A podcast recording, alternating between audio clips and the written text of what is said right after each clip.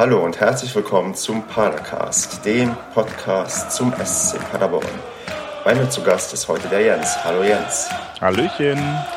Ja, wir beide sprechen heute über das gestrige Spiel. Borussia Dortmund hat 7 zu 1 gegen den SC Paderborn gewonnen. Bevor wir damit aber anfangen, stell dich doch mal vor, wer bist du, wo kommst du her, was verbindet dich mit Dortmund? Also, ich bin der Jens aus Neuss. Das sorgt dafür, dass ich bei schwarzgelb.de auch gerne Neusser Jens genannt werde. Ähm, ja, ich mache jetzt seit, ich glaube, acht oder neun Jahren bei schwarzgelb.de auch aktiv mit. Seit einem knappen Jahr dann auch da einen Podcast. Habe vorher schon einen anderen Podcast über den BVB gemacht. Der war aber nicht ganz so fußballbezogen. Da ging es eher um, um abseitige Themen. Da haben wir dann Journalisten eingeladen oder ja, auch mal Hansi Küpper, dann hatten wir jemanden zu Gast von dem, vom ersten schwul-lesbischen BVB-Fanclub, um da mal so ein paar andere Themen auf den Bildschirm zu holen. Und aktuell mache ich dann bei schwarzgelb.de Auf Ohren.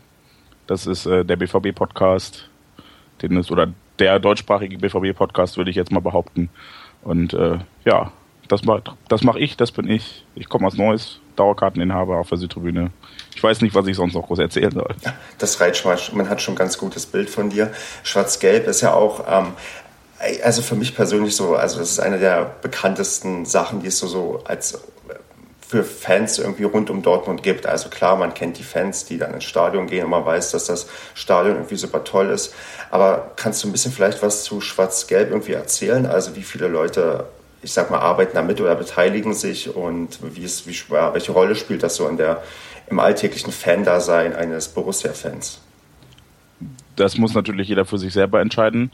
Äh, bei mir war es damals so, als ich äh, ja relativ neu dazu kam, was heißt neu dazu kam, als ich dann in dieses Alter kam, wo man vielleicht auch mal ins Stadion fahren möchte und alleine äh, unterwegs ist, da war Schwarz-Gelb für mich schon so erste Anlaufstelle, weil das irgendein Kumpel hatte mir das empfohlen und dann gab es halt da dieses Forum, damals noch mit, ich glaube, 400 Leuten, die halt einfach irgendwie nah dran waren. Und das war für mich als, als auswärtiger 15-Jähriger in Neuss eine super Gelegenheit, da mal ein bisschen Einblicke zu gewinnen. Und äh, damals war das noch irgendwie so ein eingeschworener Haufen, da kannte jeder jeden und es wurden auch ziemlich dumme Sachen besprochen in diesem Forum. Äh, mittlerweile ist das halt recht groß und unübersichtlich geworden. Ähm, aber ich habe über schwarzgelb.de persönlich sehr viele Leute kennengelernt und ich höre auch, um den Bogen zu deiner Frage zurückzuspannen, ganz oft die Antwort, dass das schwarzgelb.de Forum die Startseite der meisten oder vieler BVB-Fans ist, weil wir halt ähm, meist vormittags einen, Thread eröffnen, wo wir sämtliche Presseartikel verlinken, die frei zugänglich sind, um gesammelt, einen gesammelten News-Thread und das auch eigentlich, egal was man so liest oder hört, wird irgendwann in diesem Forum diskutiert und ähm, das ist ganz gut als Anlaufstelle, ähm, um auf dem Laufenden zu bleiben. Und darüber hinaus haben wir natürlich auch eigene Artikel, sehr viele, fast, fast immer einen am Tag, manchmal sogar zwei. Das hängt natürlich auch vom Spielrhythmus ab. Jetzt in den englischen Wochen ist es dann eher ein bisschen vollgepackt. Und ähm, insgesamt sind wir, lass mich nicht lügen, ich glaube knapp über 40 Leute.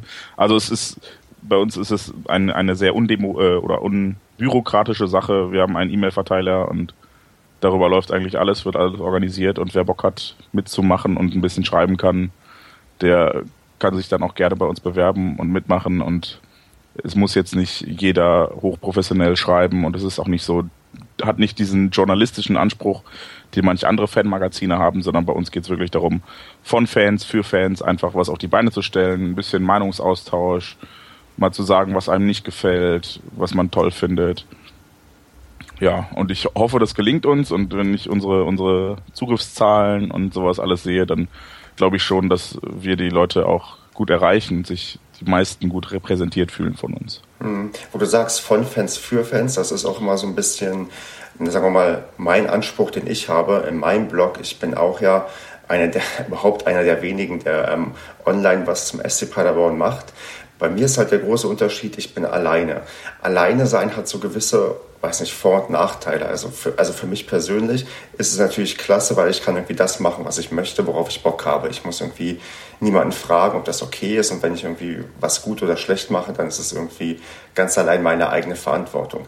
Der große Nachteil ist aber, dass ich immer so also man hat immer die, es besteht immer die Gefahr, dass man irgendwann vielleicht keine Lust hat oder weniger Lust hat und dann so ein Projekt vielleicht einschläft. Ich meine, das wird bestimmt so ein Grund sein. Ich weiß nicht, wie lange gibt es Schwarz-Gelb schon?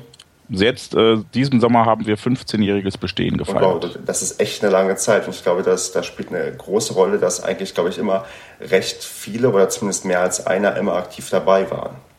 Oder? Ja, es, also es, es gibt auch bei uns, glaube ich, einen relativ harten und motivierten Kern und Leute, die halt gefühlt alles machen. Es, tut mir dann als, als Außenstehendem oder als Auswärtigem in der Redaktion auch immer so ein bisschen leid, dass ich so weit weg bin und nicht immer unter die Arme greifen kann. Und äh, ja, also es gibt schon den harten Kern, der halt auch viel übernimmt. Und gerade wenn dann so Fragen kommen, kann mal jemand, dann sind das eigentlich immer die gleichen, die sich melden. Aber es hilft auf jeden Fall, dass das mehrere sind. Und das hilft natürlich auch, sich breiter aufzustellen und auch, auch ein breiteres Meinungsspektrum abzubilden. Ich glaube, du hast halt dann, wenn du alleine was machst, immer das Problem, dass du nur sagen kannst, was du toll findest. Und ähm, was ich bei uns an Artikelart immer sehr toll finde, ist, wenn wir so einen Pro-Kontra-Text haben, dass wir dann zwei Seiten der Medaille in einem Artikel beleuchten oder wenn wir dann in unserem Podcast äh, eine Viertelstunde diskutieren und Argumente austauschen, weil der eine das so sieht und der andere so. Und das finde ich bei uns eigentlich ganz toll, weil halt wirklich jeder das schreiben kann, was er möchte. Also da gibt's keine Zensur oder so, dass irgendjemand sagt, nee, äh, die Meinung ist scheiße, die veröffentlichen wir nicht, sondern einfach frei Schnauze und dann wird halt höchstens mal darüber geguckt, ob das wortmäßig angemessen ist. Also Vielleicht gab es schon mal ein paar Artikel, die entschärft werden mussten, wo man gesagt hat, hey, kannst du das nicht ein bisschen diplomatischer formulieren? Aber sonst ist jede Meinung willkommen und ich, ich hoffe, dass es uns auch gut gelingt, da jede Meinung darzustellen. Erinnerst du dich ähm, an so einem Artikel von dir selbst, wo du im Nachhinein sagst, ich finde es, okay, vielleicht doch vielleicht, wo du von dir sagst, ähm, das war der beste Artikel, den ich je geschrieben habe. Also gibt es sowas, auf was du irgendwie besonders stolz mal warst? Weil ich frage nur deswegen, ich habe in meinem Kopf so einen Artikel, wo ich dachte, Mensch, das ist, der ist mir echt gut gelungen und der wurde glücklicherweise auch einigermaßen oft angeklickt, wo man auch gemerkt hat, okay, der ist wirklich nicht schlecht. Hast du sowas auch irgendwie für dich persönlich irgendwann mal gehabt? Also qualitativ könnte ich jetzt keinen meiner Artikel herausheben. Liegt zum einen daran, dass ich gar nicht so viel schreibe. Ich bin bei uns eher für andere Dinge zuständig, zum Beispiel jetzt den Podcast oder ähm, wir, wir verkaufen auch T-Shirts, um unsere Seite zu finanzieren, weil die bei relativ vielen Zugriffen dann auch irgendwann ins Geld geht, so einen Server auszuhalten. Und ähm, wir dann irgendwann gesagt haben, wir wollen auf Werbung verzichten. Wir haben jetzt keine Lust, dass uns irgendein Werbepartner irgendwann abspringt und sagt, hey, was ihr macht, gefällt uns nicht. Deshalb finanzieren wir uns ausschließlich darüber, dass wir Klamotten verkaufen, die wir selber entwerfen. Und das ist dann eher so mein Steckenpferd. Okay. Ähm, ich hatte aber das, das große Glück, in Anführungsstrichen, dass die wenigen Artikel, die ich geschrieben habe, irgendwie immer eine Reaktion bekommen haben. Also einmal äh, gab es bei uns in Dortmund, ich glaube, das war ganz zu Beginn der Jürgen Klopp-Zeit, hatte unser Hauptsponsor so eine riesige Fahne vor der Südtribüne installieren lassen, die jedes Mal zu You'll Never Walk Alone runtergelassen wurde, was halt irgendwie den, den Sinn von You'll Never Walk Alone so ein bisschen konterkariert hat, weil man halt nicht mehr dieses geile Fahnenmeer und Schalmeer auf der Südtribüne sehen konnte, sondern nur noch diesen riesigen Lappen gesehen hat.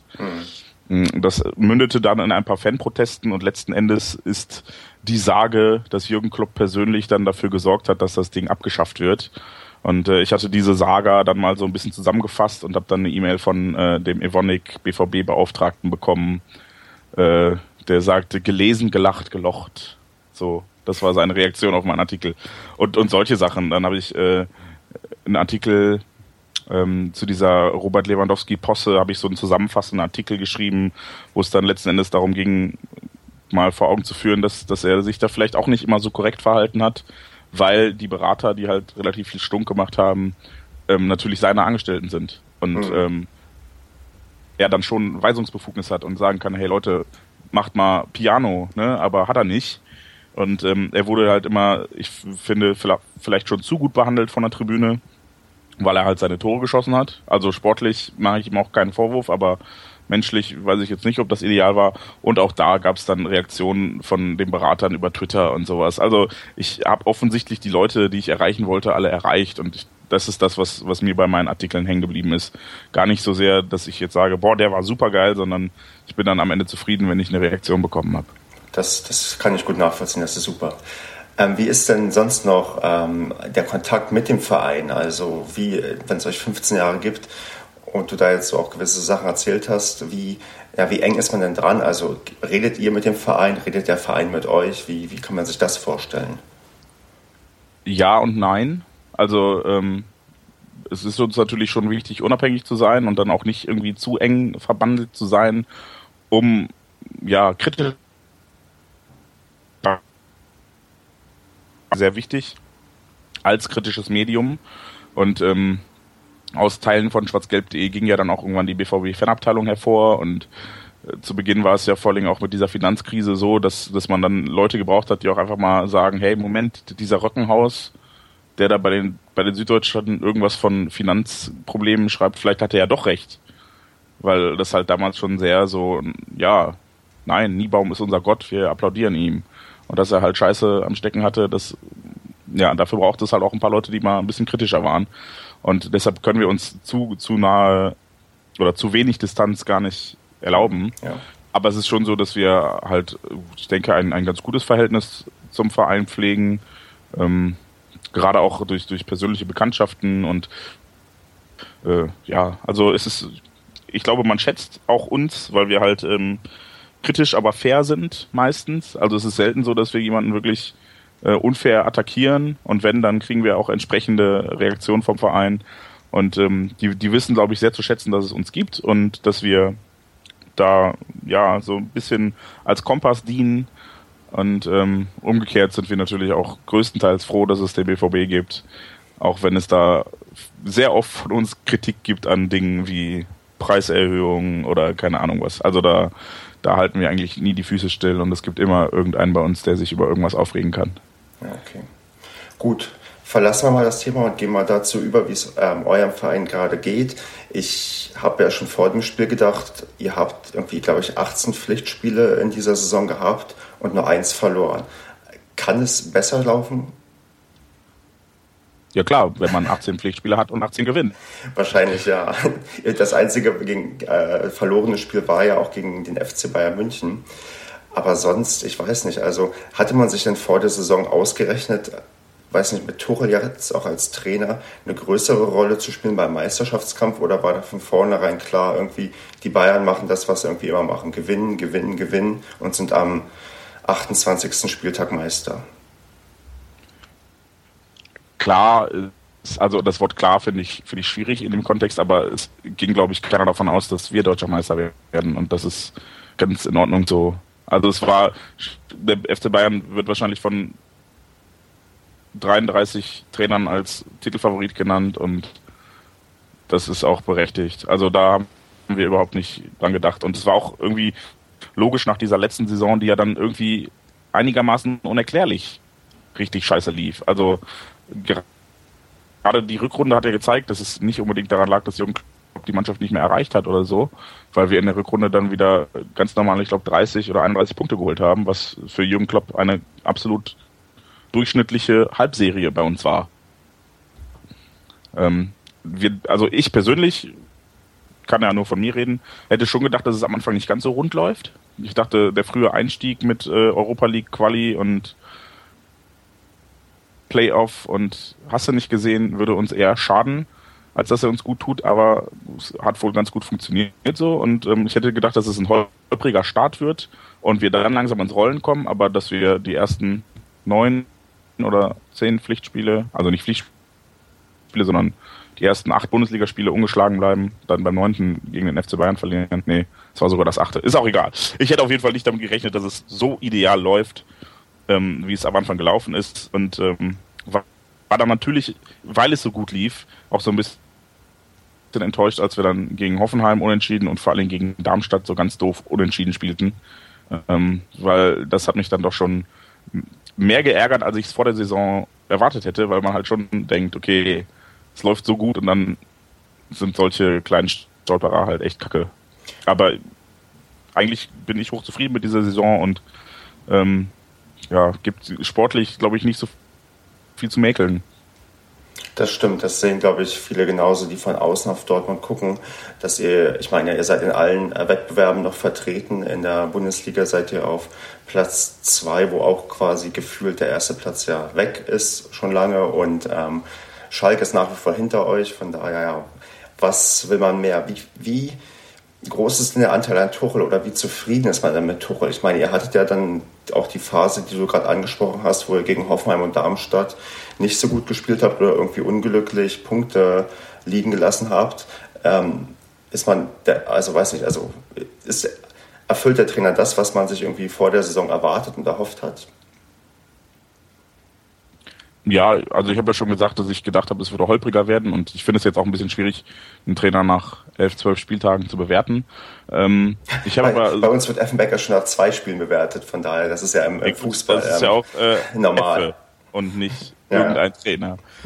Nein, ich, ich weiß, also ich kann jetzt wieder nur von mir reden und bei mir ist halt irgendwie durch Jürgen Klopp so ein, ein wunderschönes Gefühl eingetreten, dass ich halt angefangen habe, unseren Trainern einfach zu vertrauen und dass ich so ein bisschen aufgehört habe, den Trainer als Alleinschuldigen für Dinge zu sehen, die er im Zweifel gar nicht in der Hand hat. Einfach durch diese, durch diese jahrelange Kontinuität auf dieser Position, dass du gemerkt hast, der ist halt jetzt da und mhm. der bleibt jetzt vermutlich noch ein paar Jahre und entsprechend arbeiten wir jetzt mit dem und gucken erstmal, was der fabriziert. Und ich bin ganz froh, dass das funktioniert hat, denn Klopp und Tuchel sind völlig andere Typen, finde ich. Aber irgendwie doch beide sehr angenehm. Also Klopp ist halt so ein kompletter Menschenfänger gewesen. Das hast du ja gemerkt, dass die äh, vom ersten Tag an Werbung mit ihm gemacht haben und es hat funktioniert. Und ähm, ich will nicht sagen, dass er sportlich ein schlechter Trainer ist. Ne? Sonst wären wir ja nicht im Champions League Finale gelandet. Aber, aber Tuchel ist halt von der Art, der ist halt sehr sachlich, sehr analytisch. Sicherlich auch, sicherlich kann er einen auch mitreißen und sicherlich kann er auch emotional werden. Aber er ist halt nicht so, dass alle Leute, dass er eine Pressekonferenz gibt und alle Fernsehsender schalten auf Breaking News und live schalten, weil er ein Liverpool-Trainer wird. Das ist nicht Tuchels Art. Ähm, insofern war es natürlich eine Umstellung. Aber ich habe für mich dieses Gefühl, was ich von Klopp hatte, dass ich gesagt habe, ich vertraue dem einfach und äh, kritisiere vielleicht auch einfach mal die Leute, die dann auf dem Platz stehen und das umsetzen, eher als wenn ich den Trainer angehe, weil das für mich jetzt auch nur bedingt zielführend ist. Ich meine, der Trainer ist immer das, das schwächste Glied der Kette ich weiß gar nicht warum, vermutlich weil es leichter ist, einen Trainer auszutauschen als sich Spieler, die scheiße spielen. Aber deshalb bin ich da, also für mich macht Tuchel bisher, soweit ich das beurteilen kann, eine super Arbeit. Ging schon alleine mit irgendwelchen Ernährungsumstellungen los, dass ähm, die ganzen Spieler total austrainiert und, und mager daherkommen, in Anführungsstrichen, und äh, sich auch super fit fühlen und äh, viel spritziger wirken als letztes Jahr.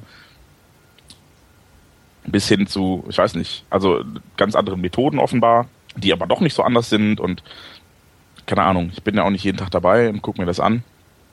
Ähm, aber, bisher bin ich, bin ich sehr zufrieden und würde dann auch mal abwarten, was Tuchel dann macht, wenn er vielleicht auch mal ein, zwei Transferphasen hatte, nachdem er seine Spieler kennengelernt hat. Was halt so ein bisschen zu Aufschrei geführt hat, ist der Wechsel von Kevin Großkreuz oder Jakub Waschikowski gewesen. Und auch, was mir persönlich jetzt aufgrund von Sympathien nicht, nicht aufgrund der sportlichen Beurteilung nicht so gut gefällt, ist, dass äh, Nevin Subotic halt so komplett außen vor ist. Aber das ist halt dann so ein Punkt, das war ja Sinn des Trainerwechsels, dass man sagt, wir schneiden vielleicht auch mal ein paar alte Zöpfe ab. Und so Leute, die, die vielleicht nicht mehr ganz auf der Höhe sind oder nicht mehr ganz den Ansprüchen genügen, die gehen dann vielleicht auch einfach, weil jetzt ein neuer Trainer kommt, der ihnen nicht mehr so persönlich verbunden ist. Ich meine, wenn du sieben Jahre irgendwo arbeitest, jeden Tag deine Leute siehst und dann auch so große Erfolge hast, dann schweißt das schon zusammen. Und dann fällt es dir natürlich auch schwer zu sagen, ey Digga, passt nicht mehr, du bist einfach zu schlecht, sondern dann sagst du eher, komm, ne, du hast das früher mal geschafft, hm. das wird schon wieder. Und ich glaube, das, das war halt ein sehr positiver Effekt von Tuchel, auch wenn er vielen Fans wehtut. Und ähm, da bin ich halt gespannt, was er dann macht, wenn er jetzt vielleicht auch nochmal ein, zwei Transferperioden hatte, in denen er einkaufen kann wirklich und nicht nur dafür sorgen muss, Leute loszuwerden, mit denen er nicht unbedingt plant. Hm. Zum nächsten Thema. Ich würde jetzt gerne über den SC Paderborn reden. Das ist ja ein, ja, ein Verein, der ein Image hat wie, weiß ich nicht, es ist der Dorfverein mit einem Möbelhaus irgendwie, das, das neben dem Stadion sieht, äh, steht und vielleicht sieht das Stadion sogar aus wie ein Möbelhaus.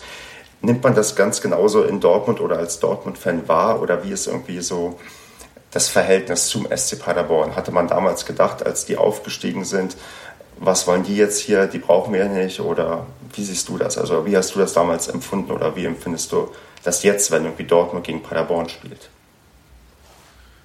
Puh, ja, schwierige Frage. Ich weiß nicht, so, ich habe Paderborn so gar nicht empfunden. Irgendwie ist das genug Antwort. Also, äh, seid ihr das, die, die, die keine Freitagsabendspieler haben dürfen, weil da die Oma am, hinterm Gästeblock das Haus hat? Genau, ja, so ungefähr. Ja, ja, also das, das ist halt so eine Geschichte, die hängen bleibt, ne? Und sonst ist es leider echt, so wie du sagst, das ist halt irgendwo Ostwestfalen-Dingens und ja. Und ihr seid das, die die Dauerkartenpreise so angezogen haben, ne? Ja, richtig, genau. Das, ich merke schon, die ganz positiven Sachen sind ja in Erinnerung geblieben. Ja, ich meine, also Marvin Baccalords bleibt bei Dortmund dann natürlich auch hängen. Erstens, weil er bei uns gespielt hat und zweitens, weil er Marco Reus für Wochen aus dem Spiel getreten hat. Sowas ist es halt, was hängen bleibt. Irgendwas, womit man was verbindet. Aber sonst hat man mit Paderborn ja auch bis auf die eine Saison nicht so viele Berührungspunkte, glaube ich. Und es ist halt auch ein, ein recht beschaulicher Verein, oder? Seid ihr jetzt jemand oder ein Verein, der mit großer Fanszene zu glänzen weiß, wo man immer sagen kann, hey, die hätten es mal verdient, so wie man das irgendwie bei Kaiserslautern denkt oder anderen großen Traditionsclubs. Vermutlich sind wir da tatsächlich nicht einzusortieren. Da ist wahrscheinlich auch die ganze Liga irgendwie dankbarer, wenn Darmstadt in der ersten Liga spielt, als wenn Paderborn spielt. Das mag Ach, schon stimmen. Bei Darmstadt ist es jetzt eigentlich, also das Einzige, was ich bei Darmstadt jetzt cool finde, ist halt diese Geschichte, dass sie quasi zwangsab also quasi abgestiegen waren, aber dann durch den Zwangsabstieg von jemand anderem drin geblieben sind und dann komplett durchmarschiert sind. Mhm. Ansonsten spielen die unheimlich langweiligen, tretenden, unsympathischen Fußball, Kick and Rush mit äh, zwei, drei Leuten, die einen coolen Bart haben. Also diese Story finde ich cool, aber sonst ist es halt, ja, wobei die haben ziemlich coole, cool viele Gästefans mitgebracht und äh, es war ein leider ziemlich geiler Auswärtstorjubel. Also das muss man ihnen halt lassen. Sie genießen es halt noch so richtig. Und das fehlte mir bei Paderborn so ein bisschen, weil, ich weiß nicht, es fehlt, glaube ich, so ein bisschen an, an der großen Anziehungskraft an Fans. Das Problem ist natürlich. Das ist so richtige Euphorie. Das Problem ist natürlich auch, was du dann wahrscheinlich auch miterlebt hast, ist, wenn Paderborn gegen Dortmund spielt. Und du hast ja gerade in Paderborn das Problem, dass du ganz, ganz viele, ich nenne sie immer Hybrid-Fans hast. Du hast die Leute, die wie verrückt sind, dass es jetzt einen Spieltagsschal gibt von Dortmund und Paderborn und die dann teilweise auf der Südtribüne, also auf der Südtribüne in Paderborn, äh, mit ihrem Dortmund äh, Paderborn-Schal stehen und denken, das wäre irgendwie noch angemessen oder okay. Ich finde es nicht okay. Ich finde, man muss irgendwie auch gestern, auch im, im Gästebereich, habe ich auch, ich habe mich umgedreht und habe etliche Leute gesehen halt mit diesem Doppelschal und dachte, das muss doch nicht sein irgendwie. Ich meine, Paderborn hat schon schwer genug und eigentlich sollte man, wenn man irgendwie, weiß nicht, im Gästebereich ist, zu dem Verein halten, der auch irgendwie als Gast da ist und nicht irgendwie sich für beide freuen im Notfall. Das ist, ähm, das ärgert mich immer so ein bisschen. Das ist auch, glaube ich, das, was man dann aus, aus Dortmund so ein bisschen auch mitbekommt. Ja, das sind so, du hast wenig Fans und dann hast du noch ganz, ganz viele Fans, die irgendwie auch Paderborn nur als Zweitverein haben. Und den Luxus zu haben, irgendwie in der ersten Liga einen Zweitverein sich zu erlauben, das, das sollte es eigentlich irgendwie nicht sein. Also das kann ich bei dir verstehen. Ich kenne das zum Glück aus Dortmund nicht, aber ich, ich ärgere mich auch über Leute, die sagen, ähm, sie würden gerne mal ein Spiel im Stadion sehen. Und dann sagt man, ja geil, hier gegen Paderborn gibt noch 10.000 Karten. Oh nee, doch nicht Paderborn. Ich meinte jetzt schon Bayern oder so. Dann denke ich mir, Leute, kommt ihr wegen Dortmund oder wegen Bayern? Ne? Und ich, ich glaube, das ist so ein bisschen das, was du beschreibst, dass die Leute dann halt äh, zum BVB fahren, weil Paderborn halt gerade da spielt und also ne, eher mhm. zum BVB wollen eigentlich als zum SC Paderborn und dann auch eher nach Paderborn fahren, weil die Bayern zu Gast sind, als um den SC Paderborn spielen zu sehen. Und äh, das ist in der Tat ziemlich schade, finde ich. Aber liegt halt, glaube ich, auch so ein bisschen an der Lage. Ne? Es gibt halt schon, also das ist, wenn man immer von diesem finanziellen Vorteil und Standortvorteil des FC Bayern redet, dann geht es ja nicht nur darum, dass da viele große Unternehmen angesiedelt sind in der Gegend, sondern dass einfach rundherum 1860 und dann ist einfach nichts mehr. Und wie gut 1860 sich geschlagen hat in den letzten Jahren, wissen wir auch. Und wenn du das mit NRW vergleichst, wo einfach sich Verein um Verein um Verein auf den Füßen stehen. Klar sind hier deutlich mehr Leute, aber trotzdem haben es dann Vereine wie Paderborn, wie, wie Bochum, wie Essen, Wattenscheid, wie sie noch alle heißen, Duisburg, Oberhausen. Die haben es halt alle schwierig, weil die Leute dann halt im Zweifel lieber zu den Blauen oder nach Dortmund fahren oder selbst zum FC oder nach Gladbach. Ja. Eine Sache, die du gerade noch angesprochen hast, die mir auch aufgefallen ist, ähm, Zuschauerzahlen. Gestern, es war nicht ausverkauft, was halt auch nicht nur an den Paderbornern lag, da war auch zwar ein größerer ähm, Bereich ähm, Stehplatz, ähm, im Sitzplatzbereich leer, aber auch wirklich, es war irgendwie nicht voll, weil klar, du hast irgendwie nur so auch Paderborn als ähm, Zweitligisten zu Gast, aber ärgert einen das irgendwie, dass man gegen Paderborn das Stadion unter der Woche nicht voll bekommt oder ist das irgendwie ein Stück weit auch, weiß nicht, normal? Es ist ja auch verständlich, dass nicht jeder Bock hat, sich in der Woche irgendein Pokalspiel gegen irgendeinen zweitklassigen Gegner anzusehen. Was meinst du dazu? Mhm. Also, ich, also ärgern tut es mich persönlich nicht. Das liegt aber daran, dass ich das immer ganz gut als Argument dafür nutzen kann, dass wir die Preisspirale vielleicht gerade so ein bisschen überdrehen in Dortmund. Mhm. Es gab ähm, jetzt eine relativ großen Aufschrei, als es darum ging, dass die Europa League-Tickets ähm, zum Vollpreis verkauft werden sollten für die Dauerkarteninhaber, die aber irgendwie eine Blanko-Einzugsermächtigung vor der Saison geben und sich überhaupt nicht aussuchen können, ob sie das Spiel nehmen wollen oder nicht. Mhm. Und die dann einfach für, für Gegner wie Krasnodar oder Otzbeka und wie sie sonst alle heißen, Mannschaften, von denen keiner weiß, wie man sie schreibt oder spricht, ähm, musst du dann deine 20 Euro für einen Stehplatz bezahlen. Das sind Preise, die haben wir vor zwei Jahren gegen Real Madrid im Halbfinale bezahlt. Mit Topspielzuschlag und allem drum und dran. So, und das ist, ne, also klar geht's dann für, für jedes einzelne Spiel um zwei, drei Euro, aber wenn du dann auf einmal 50 Euro auf einen Schlag lassen musst, für Spiele, die zu scheiß Uhrzeiten angepfiffen werden und ähm, ja, wie gesagt, gegen Mannschaften, die du nicht mal aussprechen kannst, dann, dann führt das halt dazu, dass, oder führte das in dem Fall dazu, dass es wirklich einen sehr breit verteilten und geschlossenen Aufschrei bei allen Dauerkarteninhabern in Dortmund gab, gerade auch bei den Sitzplatz-Dauerkarteninhabern, die halt dann wirklich richtig tief in die Tasche greifen müssen Klar. für so ein Spiel mittwochs oder Donnerstag, donnerstags abends um 19 Uhr, wo du dann im Zweifel überhaupt nicht hinkommst, weil du, weil du bis 18 Uhr arbeiten musst und im Berufsverkehr steckst.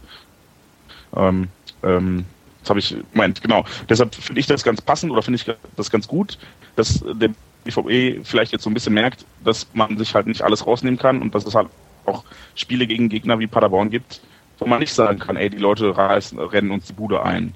Klar wollen alle zu einem Spiel gegen Real Madrid. Klar wollen alle, wenn der FC Barcelona auf der Matte steht. Dann hast du Kartenanfragen wie, wie Hulle. Aber wenn Paderborn kommt und 10.000 Plätze frei bleiben, dann zeigt das, dass die Leute halt vielleicht doch nicht so geil drauf sind, den BVB zu sehen, sondern halt dann eher Real Madrid sehen wollen.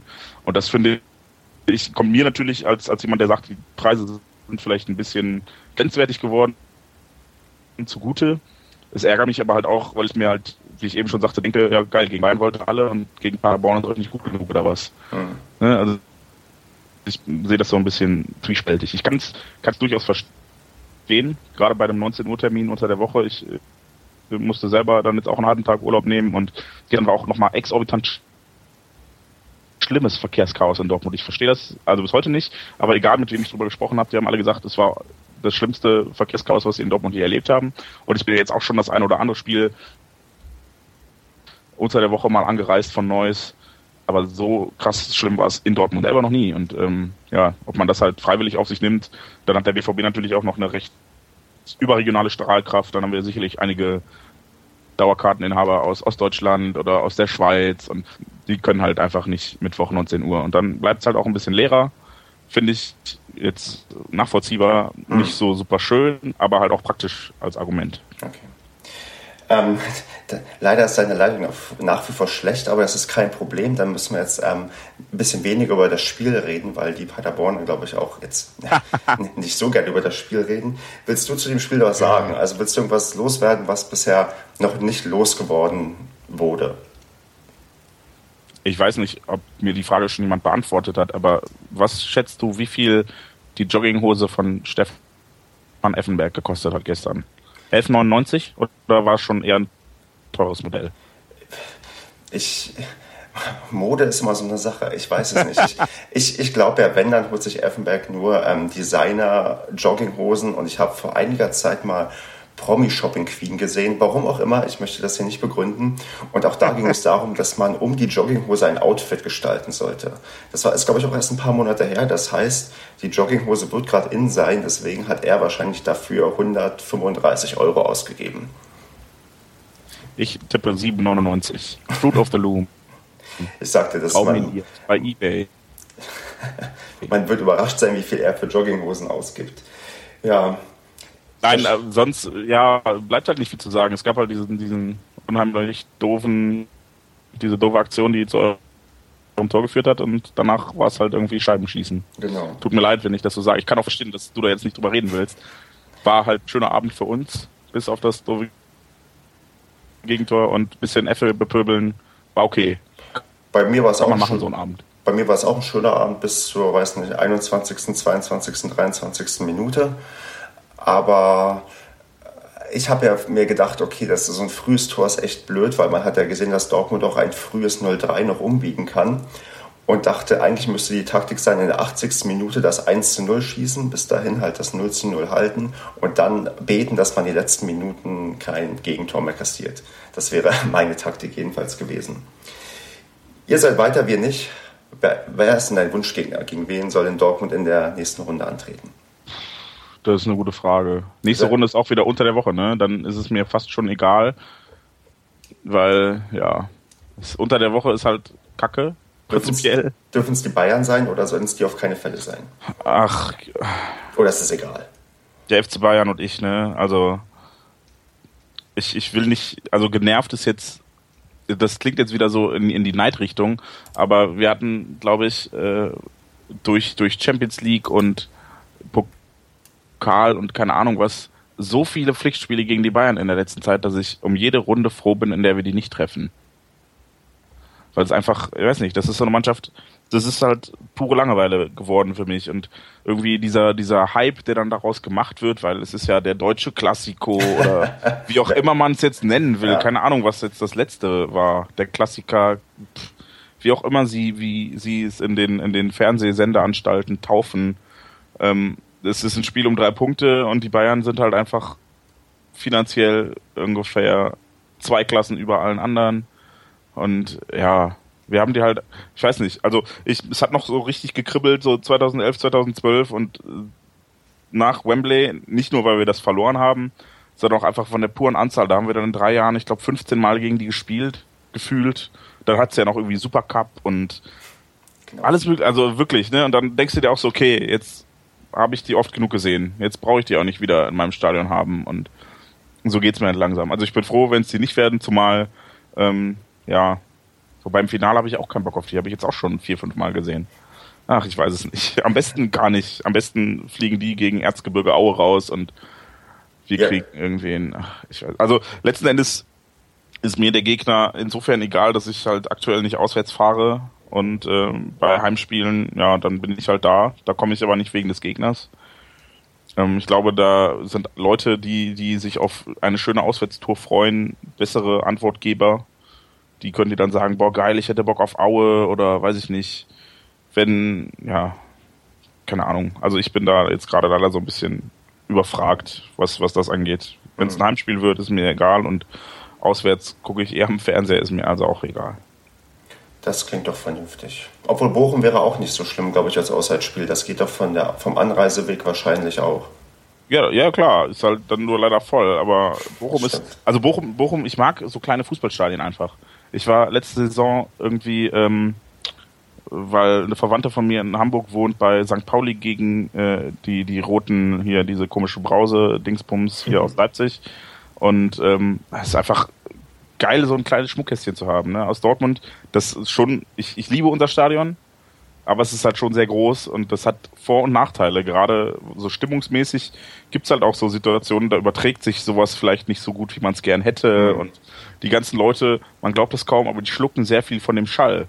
Ja, wenn du, wenn du, du als Gästefan von gestern müsstest mir ja mal sehr gut erzählen können, wie gut man die Südtribüne im Norden noch wahrgenommen hat. Also das, was ich meistens höre, ist, man hört das kaum. Also ich muss sagen, diesmal war es lauter als beim letzten Spiel, als wir ähm, in der Bundesliga-Saison gegeneinander gespielt haben, war ich fast ein bisschen enttäuscht, weil es wirklich, weil wirklich nicht so viel rüberkam. Gestern war das ein bisschen anders, aber auch bedingt dadurch, dass Paderborn auch phasenweise, fand ich, zumindest für deren Verhältnisse sehr leise war. Also ich bin auch in Paderborn manchmal gewohnt, dass es etwas lauter ist. Und deshalb mag ich so kleine, mhm. kleine Schmuckkästchen. Also Bochum ist einfach ein ziemlich geiles Stadion, finde ich gerade, also diese, diese Gästetoilette in Bochum, wer da noch nicht pinkeln war, der hat noch, also der hat in seinem Fußballleben was verpasst. Ganz, ganz offen und ehrlich. Das ist die legendäre Gästetoilette in Bochum. Ich war, also ich war drei, vier Mal in Bochum, glaube ich, ungefähr, aber ich kann mich gerade nicht erinnern. Aber wenn ich ähm, im Dezember ist das Rückspiel in Bochum, dann werde ich diese, diese legendäre Gästetoilette mir nochmal genauer ansehen. Ich, ich habe gerade kurz überlegt, ob ich auflegen soll, weil du noch nicht in Bochum Nein, so schlimm ist es nicht. Aber nein. Ich war, wie gesagt, ich war hundertprozentig auch auf Toilette, aber ich weiß halt nicht mehr genau, wie, wie die war unterm, unterm Stehplatz, Gästestehplatzblock, äh, die Herrentoilette. Großartig. Also ist einfach so richtig schön verranzt und versifft. Das Fußball. Ja, nicht so, weiß ich nicht. Dann denkst du an, an das Stadion in München, alles mit Silberlack eingesprüht und lackiert und bitte nehmen Sie kein Essen mit in den Innenraum. Oh ja. So eine Scheiße, weißt du? Dafür fahre ich doch nicht zum Fußball. Richtig. Erst, erst muss ich da 200 Treppen hochlaufen, um in, in, in den allerletzten Rang zu kommen und dann darf ich nicht mal so eine scheiß 7-Euro-Brezel mit in den Innenraum nehmen oder was? Ich kann das nachvollziehen, mir ging es genauso. Ich habe auch ähm, ja, konsterniert, als ich feststellen musste, dass man in München eigentlich nichts kann. München ist wirklich, also die Allianz Arena, die man merkt, Gästefans sind nicht erwünscht. Ja, das ist halt generell irgendwie nicht so die Art von Fußball, die ich bevorzuge. Also mhm. bei mir ist halt auch gerne mal ein bisschen dreckig und ja, so wie man Fußballer halt ist, weiß nicht, so, so ungefiltert, roh. Das, genau. das geht halt in München irgendwie nicht. Da ist alles so auf Hochglanz und. Nee. Alles glatt gebügelt, das hast aber das ist ja das Phänomen, was du allgemein hast, gerade in der Bundesliga und zweiten Liga. Es muss ja alles professionell sein und wir müssen irgendwie es super toll sein und ich weiß nicht, dann ist es immer wieder schön, wenn du dann wenn dann doch irgendwie in der zweiten Liga sowas wie Sandhausen dabei hast. Ja, weil Sandhausen ist irgendwie wahrscheinlich auch alles andere als irgendwie ein toller, glatt gebügelter Verein. Das ist auch noch alles so, weiß nicht, Sandhausen ist für mich auch irgendwie schmutzig, zumindest von dem, was ich damit assoziiere.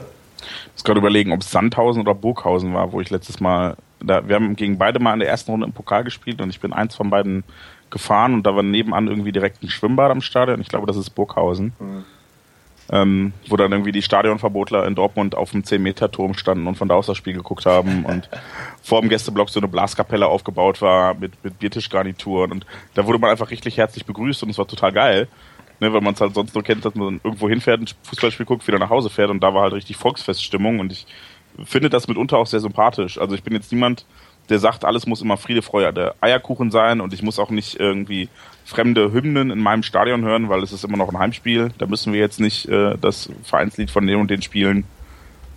Aber manchmal ist es auch ganz nett, wenn man es nicht so aufbauscht und nicht immer sagt, boah, wir hassen euch, weil mhm. was habe ich mit Burghausen am Hut? Ne? Also ich meine, die treffe ich einmal in zehn Jahren im Pokal, einmal in 20 Jahren vielleicht und das war es an Reibungspunkten und da muss man auch nicht irgendwie Reibung künstlich erzeugen. Da wissen beide, dass es ein besseres Freundschaftsspiel ist und da ja. kann man auch einfach mal eine friedliche Atmosphäre haben. Genau.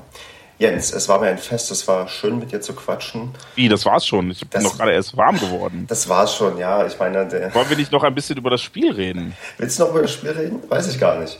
Ich werde also, so, so selber spielen. Ich habe mir auf meine, auf meine Pinwand hier geschrieben, Spiel blöd, Ausrufezeichen. Aber wenn du noch was zum Spiel loswerden möchtest, gerne, ja. Oder wenn du. Ja, ich weiß es nicht. Das Spiel, ach, das, das, das, hat mich, ich war gestern, obwohl ich wusste, dass wir ausscheiden, aber ich doch ein bisschen schlecht drauf bin, heute Morgen auch echt schwer aus dem Bett gekommen. Ich wäre wahrscheinlich noch schwerer aus dem Bett gekommen, wenn wir, wenn wir gewonnen hätten, aber ach, ich weiß auch nicht.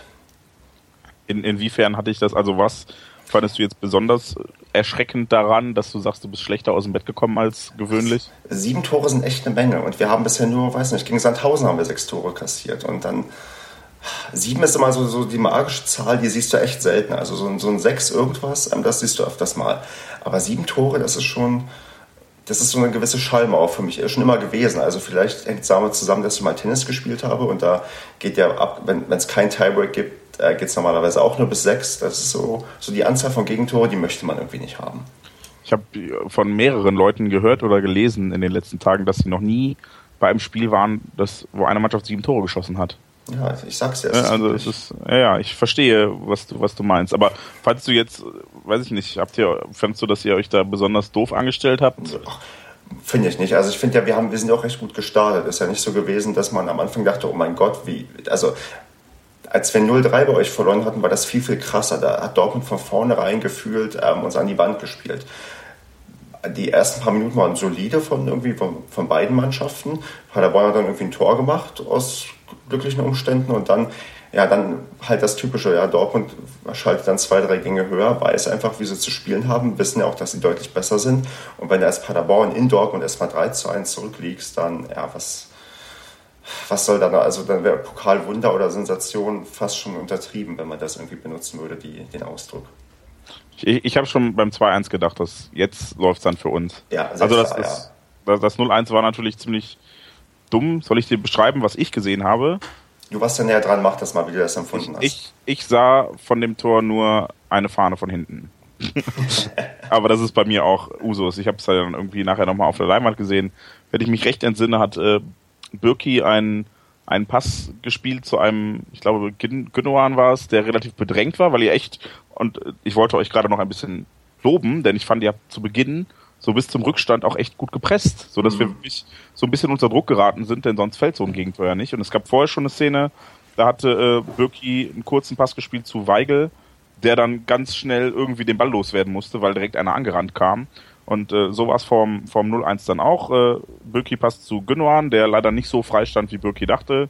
Gündogan spielt zurück zu Birki, spielt aber einen ziemlich beschissenen Pass, also so, dass Birki erstmal hinlaufen muss und den Ball richtig annehmen muss und dann will Birki halt irgendwie euren anrennenden Stürmer aussteigen lassen und das klappt nicht. So war es, genau. Und dann ging es in die andere Richtung. Ja, ich bin auch ziemlich froh, dass es relativ schnell in die andere Richtung ging und ähm, das ist nicht so. Also ich hatte, hatte schon befürchtet, ihr, ihr parkt den Bus und wir rennen jetzt erstmal noch 70 Minuten einem Rückstand hinterher und war dann sehr froh, dass der Ausgleich schnell fiel und vor allem die Führung. Und dann dachte ich auch, es ergaben sich ganz andere Räume, ne, weil, weil ihr dann auch so ein bisschen aufmachen musstet. Weil du kannst ja nicht gewinnen, also Pokal gibt's, kannst ja nicht auf Unentschieden spielen oder so nach dem Motto, okay, Hauptsache keine sieben Gegentore, weil hm. verloren ist verloren im Pokal. Und genau. entsprechend leicht wurde es für uns dann auch. Richtig. Ja, ist ja auch in der, in, in, der Höhe tatsächlich verdient, auch wenn das beim 7-1 jetzt noch ein bisschen absurd klingen könnte, wenn irgendwie erste Liga gegen zweite Liga spielt. Aber ja, so war es dann halt. Und ich hätte jetzt persönlich nicht damit gerechnet und war auch, also viele um mich herum haben gesagt, boah, ich habe heute ein schlechtes Gefühl und die fühlten sich dann natürlich bestätigt, als es plötzlich 0-1 stand und ich fand euch auch bis dahin wirklich gar nicht so kacke. Also wir waren natürlich feldüberlegen, wie man so schön sagt, also hatten mehr Ballbesitz und pipapo, aber ihr habt einfach echt gut verteidigt zu Beginn. Ja. Und was euch halt das Genick gebrochen hat, gefühlt, war die Führung von uns, weil dann wird es halt schwerer. Da wird es für jede Mannschaft schwer, wenn wir führen. Nicht, weil wir so gut verteidigen, sondern weil wir halt auch dann den Platz kriegen, den wir so ein bisschen immer noch brauchen. Egal, also das war bei Klopp ja schon immer so unser Problem, dass, dass die Spieler alle Platz brauchen. Und bei Tuchel ist es ein bisschen besser geworden. Wir haben jetzt so ein bisschen mehr diesen, diesen Handballstil, den die Bayern lange gespielt haben unter Van Gaal dass wir so um den 16er rumspielen, das kriegen wir langsam hin und auf die geduldig sind, auf die Chance warten und den Ball auch einfach halten. Früher bei Klopp war das ein bisschen anders, aber wir sind immer noch nicht perfekt darin, so Chancen zu kreieren. Also das ist uns gestern gegen euch dann auch super gut gelungen, damit irgendwie Hackenpässen durch den, durch den 16er zu gehen. Äh, das machst du ja auch nicht jedes Mal. Richtig. Wer ist euer nächster Gegner? Also jetzt ähm, in der Liga? Ich mag mich irren, aber das Auswärtsspiel in Bremen steht an. Ah, okay. Und dann äh, geht es auch schon wieder in, zu Hause in die Europa League gegen, oh, gegen wen spielen wir denn zu Hause? Ist nur noch ein Spiel. Es müsste Kebele sein. Ah. Der Kebele FK aus äh, Aserbaidschan und nicht Kasachstan, wie der Sport 1 Kommentator oder Sky Kommentator zuletzt beim letzten, beim Auswärtsspiel immer sagte, die Kasachen, wo ich dachte, hä? Also ich, ich mag ja den Namen von dem von der Stadt ähm, wegen der drei S. Das ist besser geht's ja quasi nicht. Ja, ich, ich weiß aber immer noch nicht, wie man es schreibt oder ausspricht. Also ich sage jetzt Gebele, weil es mit QE geschrieben wird, soweit ich weiß. Es kann aber auch sein, dass es Gebele heißt mit G. Äh, mit G. Ich ach ja, also ich ich bin ich habe bei uns im Podcast schon gesagt, die Europa League ist prinzipiell also wir haben uns vor der Saison im, im Schlussspurt die Frage gestellt, wollen wir in die Europa League kommen oder nicht? Und da, da habe ich es einfach aus Sportlerperspektive gesehen und gesagt, klar, als Sportler willst du so viel gewinnen wie möglich. Als Fan ist es vielleicht sogar ganz geil, so ein paar Reisen zu machen. Aber dann hatten wir halt echt so eine Arschgruppe, wo halt wirklich alles dreieinhalbtausend Kilometer oder mehr entfernt ist. Und du schon genau weißt, okay, das schaffst du alles nicht ohne zwei Urlaubstage, das wird alles mhm. mit Visa verbunden sein. Du hast immer scheiß Flüge, die teuer sind. Und so Gegner, die du noch nie gehört hast und die vermutlich auch nichts können. Also mhm. aktuell bin ich kein Freund der Europa League, vor allem auch, weil 19 Uhr Anstoßzeit für mich jedes Mal einen halben Tag Urlaub bedeutet. Ja. Die andere, die 21 Uhr Anstoßzeit, die würde ich ja vielleicht sogar noch schaffen. Ich meine, sind von Neuss immer noch äh, ja, 90 Kilometer nach Dortmund. Und im Berufsverkehr dauert das auch gerne mal zweieinhalb Stunden, aber es ist möglich. Und so ist halt, also ich bin jetzt am, am gestern gegen Paderborn bin ich um 15.30 Uhr losgefahren und war eine Dreiviertelstunde vor Spielbeginn am Stadion. Also das ja, ist, ja macht halt nicht Spaß oder nicht so viel Spaß, wenn man nur 90 Kilometer hinter sich bringen muss und das hat trotzdem so Auswüchse hat. Und so ist es in der Europa League auch. Die, da bin ich, irgendwie werde ich nicht warm mit diesem Wettbewerb. Da fehlt mir die Champions League dann doch. Das ändert sich ja wahrscheinlich oder vielleicht doch wieder in der nächsten wollen wir, Saison. Wollen wir es hoffen, ja. ja. Wobei, wie gesagt, als Sportler und auch als BVB-Fan, diesen Pott, den würde ich ganz gern haben, denn mhm. der fehlt uns noch. Genau. Und dann wären wir, glaube ich, die fünfte Mannschaft in Europa, inoffizielle Zählung die sechste, weil der FC Barcelona den Vorgänger diesen Messe-Cup, diesen Einladung, es gab so ein Einladungsturnier damals und daraus entstand dann der UEFA Cup. Hm. Aber der FC Barcelona hat den UEFA Cup selber nie gewonnen, sondern nur diesen Messe-Cup. Deshalb zählt man die manchmal als eine Mannschaft dazu, manchmal nicht. Also sind wir der fünfte bzw. sechste Verein könnten wir werden, der alle Europapokale gewonnen hat, die es gab. Und klar ist der Anspruch, oder nicht der Anspruch, sondern der Wunsch da, das, das zu schaffen. Aber trotzdem ist die Europa League scheiße. Genau. So. Und, der, und, der, Weg dorthin ist lang und beschwerlich. Weißt du, wo das Finale stattfindet? In Basel. Es gibt nicht mal viele Karten. Also es wäre sicherlich eine lustige Tour, wo man dann irgendwie mit dem Sonderzug hinfahren könnte. Aber das wird halt auch schwer, an Karten zu kommen. Ja. Hätte ruhig irgendwas Großes sein können. Tja. Dann warten wir ab. Mensch, Jens, jetzt sage ich aber Tschüss und verabschiede mich, weil. Was hat denn, was hat denn Paderborn als nächstes vor sich? Ich meine, weiß ich nicht. Zwei rechtmäßigen Hörer wissen das vielleicht, aber ich weiß es gerade nicht. Willst du es auch wissen? Wir haben jetzt Frankfurt ja. und Heidenheim beides zu Hause. Du willst aber auch wirklich lange sprechen, Mensch. Was heißt wirklich lange? Aber ich bin, ich habe bisher meine, meine Podcast-Hörer damit verwöhnt, dass ich nicht zu lange spreche. Ach so, Entschuldige. Bei uns ist immer so, wir planen 90 Minuten mhm. und dann wären es auch gerne mal 150 und die Leute sagen, boah, geil, noch mehr. Deshalb, wenn, Entschuldigung, wenn das Alleinstellungsmerkmal des Podcast ist, kurz zu sein, dann halte ich jetzt. Das Alleinstellungsmerkmal ist eigentlich, dass Ihnen, glaube ich, noch zu wenige hören. Wenn jemand jetzt noch zuhört, ja, und sich ähm, zwischendurch ähm, nicht gelangweilt hat, möge er mir, und wenn er auch noch möchte, dass es länger geht, dann möge er mir bitte schreiben. Ja, das wollte ich schon, das wollte ich die ganze Zeit schon mal machen. Das ist jetzt die achte Folge. Ich, das ist, kann man schon fast groß feiern. Ich bin schon ein Traditionspodcast. Wenn die Leute mehr hören wollen, dann bitte ich um Feedback, weil du, du kennst das vielleicht auch. Nee, du nicht. Du kriegst vielleicht mehr Feedback als ich, weil die Leute im Internet entweder sagen sie dir, wenn sie was scheiße finden, wenn sie was gut finden, sagen sie dir normalerweise erstmal nichts. Außerdem, außer sie finden es wirklich, wirklich gut. Und deswegen, wenn jemand jetzt noch zuhört, und ich, wir machen jetzt wirklich gleich Schluss, dann möchte ich, dass die Person mir sagt, ob sie noch mehr oder noch weniger möchte.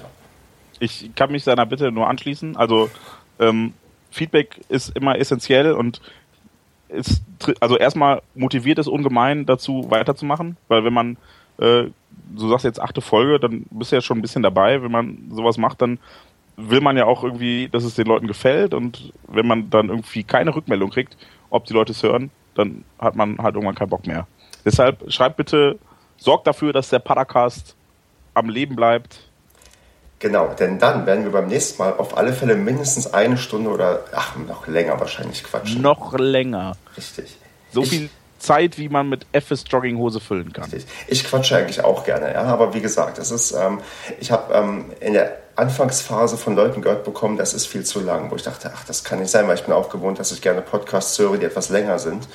Die können auch gerne vier Stunden sein, aber die Masse, das ist, glaube ich, was heißt massentauglich? Paderborn ist sowieso nicht massentauglich, aber ach, ich rede mich um Kopf und Kragen, wenn ich ja weiter erzähle, wie meine, wie meine Podcast-Strategie ist. Nee, ähm, Jens, ich will, Weißt du, was mich noch ein bisschen enttäuscht? Erzähl. Dass das nicht die 09. Ausgabe ist. Ach, ja. Weißt du, das kriegen wir vielleicht dann bei, bei der 1909. Ausgabe. Ja, da machen wir einen schönen Jubiläumscast, wir beide, und dann ist auch die richtige Nummer dabei. Okay, du hast Handschlag drauf, das machen Genau. In ungefähr 220 Jahren wird es soweit sein, aber das, das, das steht fest. Gut, dann äh, will ich gar nicht weiter stören. Leute, es hat mir Spaß gemacht, hier zu sein. Hört den Paracast, kauft Jogginghosen und äh, schönen Tag, Abend, Nacht, Morgen, wie. Klasse Schlusswort. Macht's gut jetzt. Ciao, ciao.